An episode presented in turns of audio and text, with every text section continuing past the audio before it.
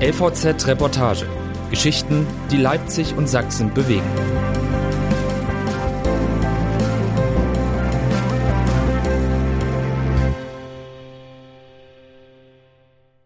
Der raue Ton in der Pandemie. Impfpflichtdebatte, Genesenen-Nachweise, Corona-Verordnungen. Im Umgang mit der Pandemie sind die Sächsinnen und Sachsen gespalten. Ein breites Verständnis zu den einzelnen Maßnahmen trifft auf Kritik und Ablehnung. Der Ton wird rauer. Das bekommen auch die zu spüren, die die Einhaltung der Regeln absichern müssen. Eine Polizistin, ein Bürgermeister, eine Arbeitsvermittlerin und ein Journalist erzählen von ihren Erlebnissen. Erstens. Wie erlebt eine Bereitschaftspolizistin die Corona-Proteste? Alexandra Braune berichtet, was für sie das Erschreckende an den sogenannten Spaziergängen ist. Alexandra Braune hat schon einiges erlebt. Angriffe von Fußballhooligans, Aufmärsche von Neonazis, Ausschreitung von Linksextremen. Doch in diesen Tagen ist für die Leipziger Bereitschaftspolizistin vieles anders. Während früher die Fronten klar gewesen sind, verschwimmen bei den sogenannten Spaziergängen, bei den Protesten gegen die Corona-Schutzmaßnahmen die Linien zusehends.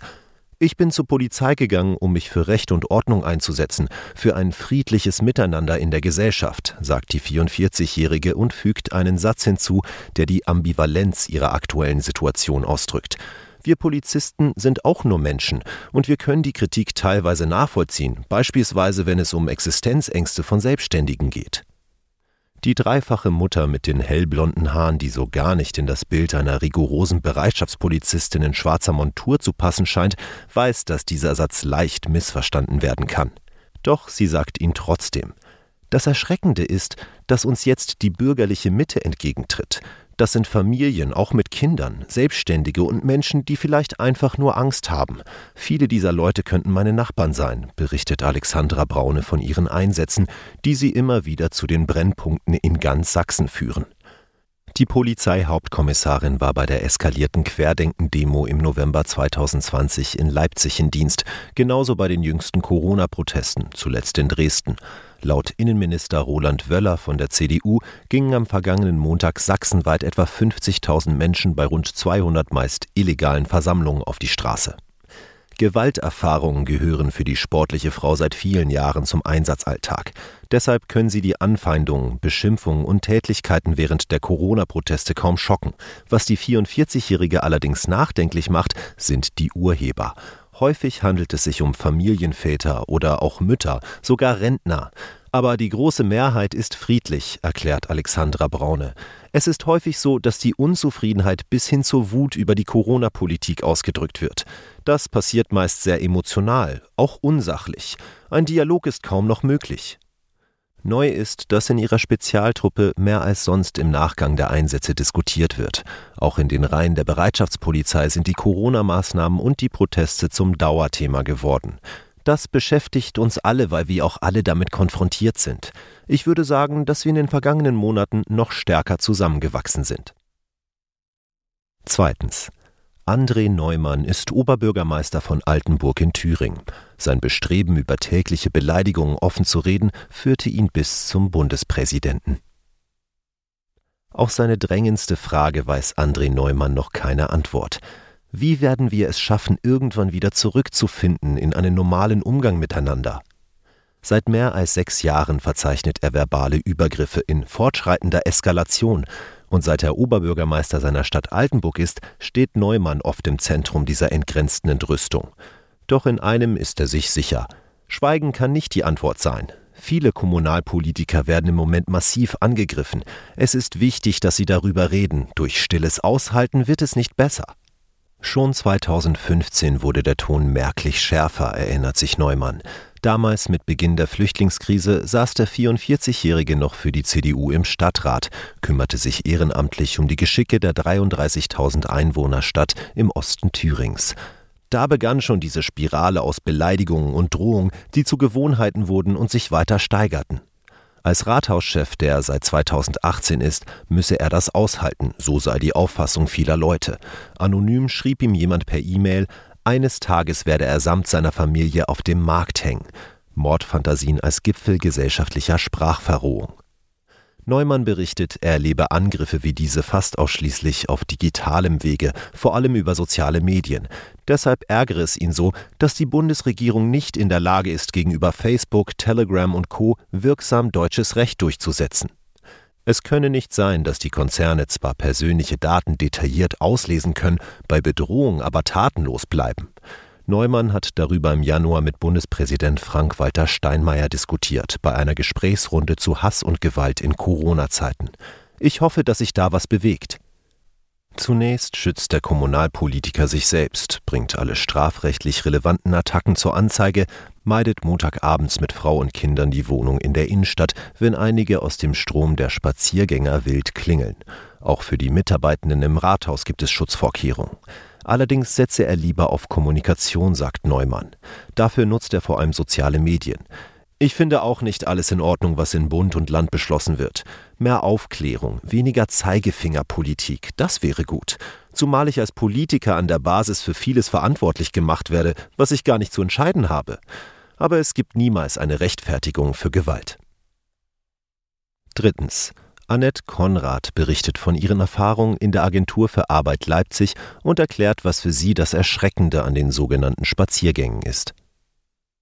Ob vor oder während der Pandemie, der Gang zum Arbeitsamt ist selten einer, den man gern unternimmt. Wenn dazu das Nervenkostüm wegen der Corona-Beschränkungen Risse hat, sitzen vor Annette Konrad schon mal Menschen, die emotional werden. Sie ist eine von vielen Mitarbeitenden an der Eingangszone der Agentur für Arbeit und die wissen damit umzugehen.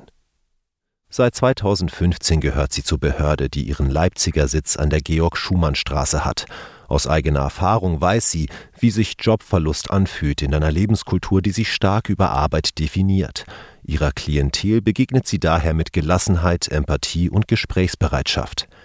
Wenn sich ein Besucher beispielsweise weigert, die Maske wieder aufzusetzen, weisen wir ihn darauf hin, dass wir diese genauso tragen und es fair ist, wenn wir uns gegenseitig schützen. Bei diesem Argument haben die Mitarbeitenden bislang wenig Widerstand erlebt. Ähnlich verfährt sie, wenn die Emotionalität nach einer Kündigung groß ist. Ich verstehe vollkommen, dass die Menschen verzweifelt sind, sagt Konrad. Doch dann gelte es, auf die Sachebene zurückzukommen. Die wachsende Aggressivität als mentale Folge der Pandemiebeeinträchtigung registriert sie eher im außerberuflichen Alltag. In den Medien verfolgt sie die Entwicklung bei den oft gewaltvollen Demonstrationen, hält sich aber aus dem Wortkrieg in sozialen Netzwerken raus. Das ist gesünder.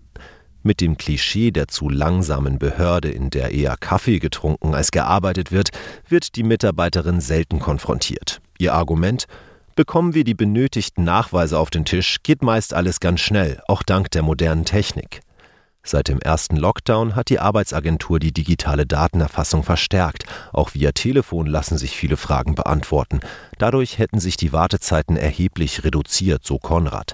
Dass Besuchende wie in der Zeit vor Corona längere Zeit warten, komme nicht mehr vor. Seit Januar vereinfacht auch die App BA Mobil viele Vorgänge wie Termine vereinbaren, Veränderungen melden oder auch die Bescheide einsehen. Schwieriger könnte der Umgang mit Arbeitssuchenden bei einer gesetzlichen Impfpflicht werden, wenn sie wegen eines fehlenden Impfstatus nicht vermittelt werden könnten. Wie eine etwaige Impfpflicht ausgestaltet und umzusetzen sein wird, ist eine Entscheidung des Gesetzgebers, bemerkt Annette Konrad gelassen.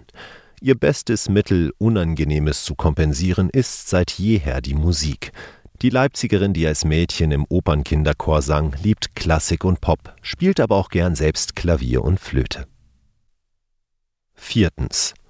Thomas Mielke, Journalist in einer Lokalredaktion in Zittau, wurde verbal angefeindet und als Systemschreiber diffamiert. Als Thomas Mielke an einem Dezembermorgen in sein Büro kam, wappnete er sich gegen Beschimpfungen. Er arbeitet als Journalist, leitet die Lokalredaktion der Sächsischen Zeitung in Löbau und Zittau und an diesem Tag schrieb er in 25 Minuten all das auf, was ihn in den fast zwei Jahren Corona-Pandemie zuvor beschäftigt hatte wie er selbst verbal angegriffen wurde wegen seiner Arbeit als Hetzer, als Systemschreiber, wie ihn eine Frau, die einen Brief in seinen privaten Postkasten werfen wollte, vor seinem Zuhause fragte, ob er seine Mutter umbringen wolle, der er gerade einen Impftermin verschafft hatte. Mielke schrieb, dass das alles zwar schlimm sei, er sich aber vor allem um eines sorge, darum, wie Radikale versuchten, die aufgeheizte Stimmung zu nutzen, um an der Zersetzung des Staates zu arbeiten. Dann veröffentlichte Mielkes Redaktion den Text, aber stattdessen, was er erwartet hatte, statt neuem Hass und neuer Hetze, bekam er, so erzählt er das, das Gegenteil. Mehr als 100 Anrufe, Nachrichten und E-Mails von Menschen, die die Welt genauso sehen wie er. Das hat mich bestärkt, auf dem richtigen Weg zu sein, sagt Mielke. Ihn überzeugt, dass es sie wirklich gibt, die schweigende Mehrheit, die die Pandemie nicht für ausgedacht hält und die Demokratie nicht für abgeschafft. Denn, sagt Mielke, wenn man immer nur Widerrede und Beschimpfungen bekommt, dann hinterfragt man sich selbst. Tust du das Richtige? Mielke arbeitet seit mehr als 20 Jahren als Journalist. Aber wie viele seiner Kolleginnen und Kollegen steht er seit Beginn der Pandemie im Sturm. Und zwar von zwei Seiten. Mielke wurde das klar an dem einen Tag im Herbst vergangenen Jahres, an dem er zwei Abokündigungen auf dem Tisch hatte. In der einen stand, sein Blatt würde den Schwurblern, den Corona-Leugnern zu viel Raum geben. In der anderen las er, die Zeitung unterstütze unkritisch die Regierung, ein untergehendes System. Die vielen, die so mitfühlend auf seinen Beitrag über den Hass reagiert hatten, gebe es zwar, sagt Mielke, aber die Ränder der Gesellschaft gerieten immer weiter auseinander. Beide Seiten fühlen sich nicht gehört und wir Journalisten wissen nicht, wie wir rauskommen aus dem Dilemma. Mielke hofft, dass wir uns irgendwann wieder angucken und normal miteinander reden können. Er verstehe die Sorgen vieler Menschen, die auf die Straße gingen, den Gastwirt ohne Einnahmen und die Krankenschwester ohne Impfung, aber ich hoffe, dass die Radikalen demnächst wieder alleine dastehen.